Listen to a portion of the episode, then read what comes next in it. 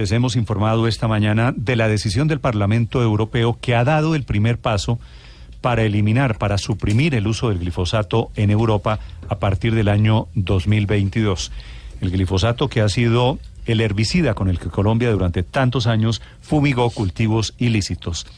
La diputada Clara Eugenia Aguilera es la vicepresidenta de la Comisión de Agricultura y Desarrollo Rural del Parlamento Europeo. Diputada Aguilera, buenos días. Sí. Muy buenos días. ¿Cuál es la decisión? ¿Cómo es? ¿Qué significa la decisión del Parlamento Europeo esta mañana sobre el glifosato? Sí, le cuento. Eh, eh, como usted ha dicho, es una decisión del Parlamento. No significa que las autoridades de la Comisión Europea, del Gobierno Europeo, vayan a tomar esa misma decisión. Significa únicamente que el Parlamento ha opinado eh, sobre ese tema y es únicamente esta la opinión, ¿no?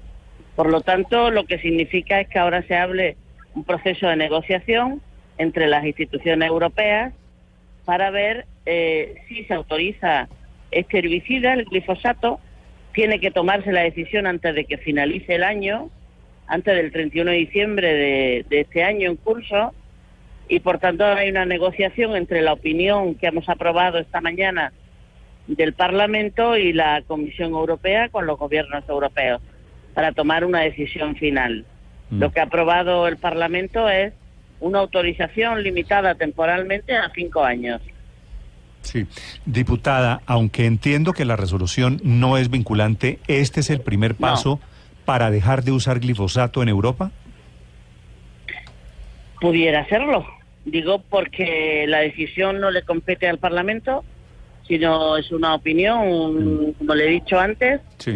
Y bueno, vamos a ver, en cualquier caso, sí que tengo que trasladarle que hay una opinión muy desfavorable a este herbicida, a pesar eh, de que las autoridades sanitarias y de seguridad alimentaria europeas dicen que no hay ningún riesgo eh, para la seguridad alimentaria de las personas el uso de este herbicida.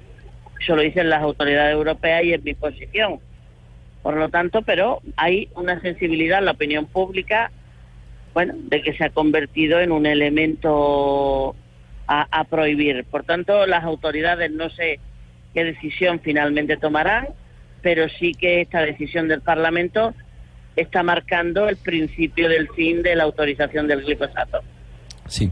Diputada, lo que viene de aquí al 31 de diciembre en cuanto a estudio y discusión de los países, ¿qué es? Usted nos dice, esta es una opinión calificada del Parlamento Europeo. Sí. ¿Qué otros elementos tienen en cuenta los estados para decidir si aceptan o no esa petición? Bueno, pues como los estados tienen que tener en cuenta y la Comisión Europea las evaluaciones que hacen eh, los científicos, la Agencia Europea de Seguridad Alimentaria, como he dicho, ha emitido un informe diciendo que el glifosato no causa ningún riesgo a la salud pública de, los ciudadanos europeos.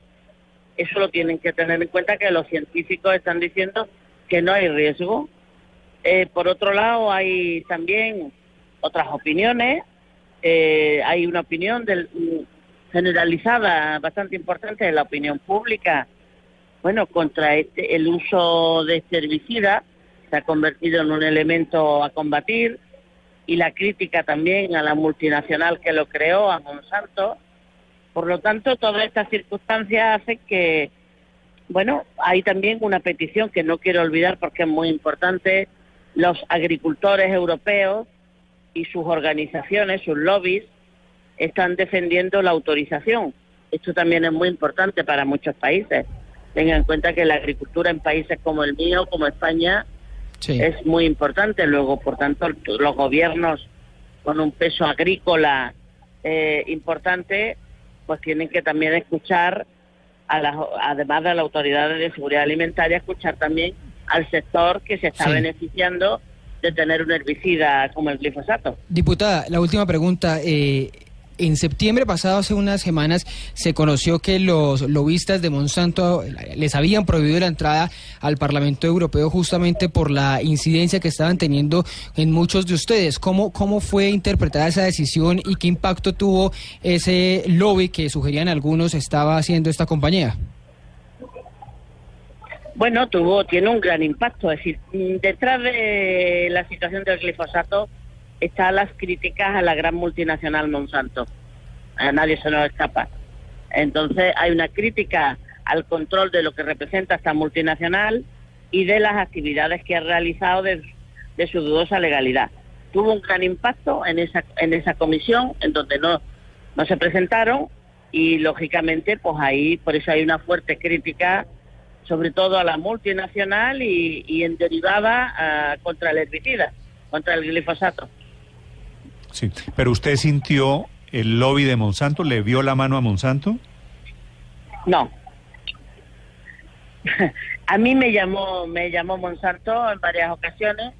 Eh, yo le dije no me podía reunir con ellos, me- le dije que me mandaran la información que querían y me mandaron la información. Yo no los he saludado personalmente. Sí. Diputada, gracias por acompañarnos. Muchas gracias y un saludo a todos sus oyentes.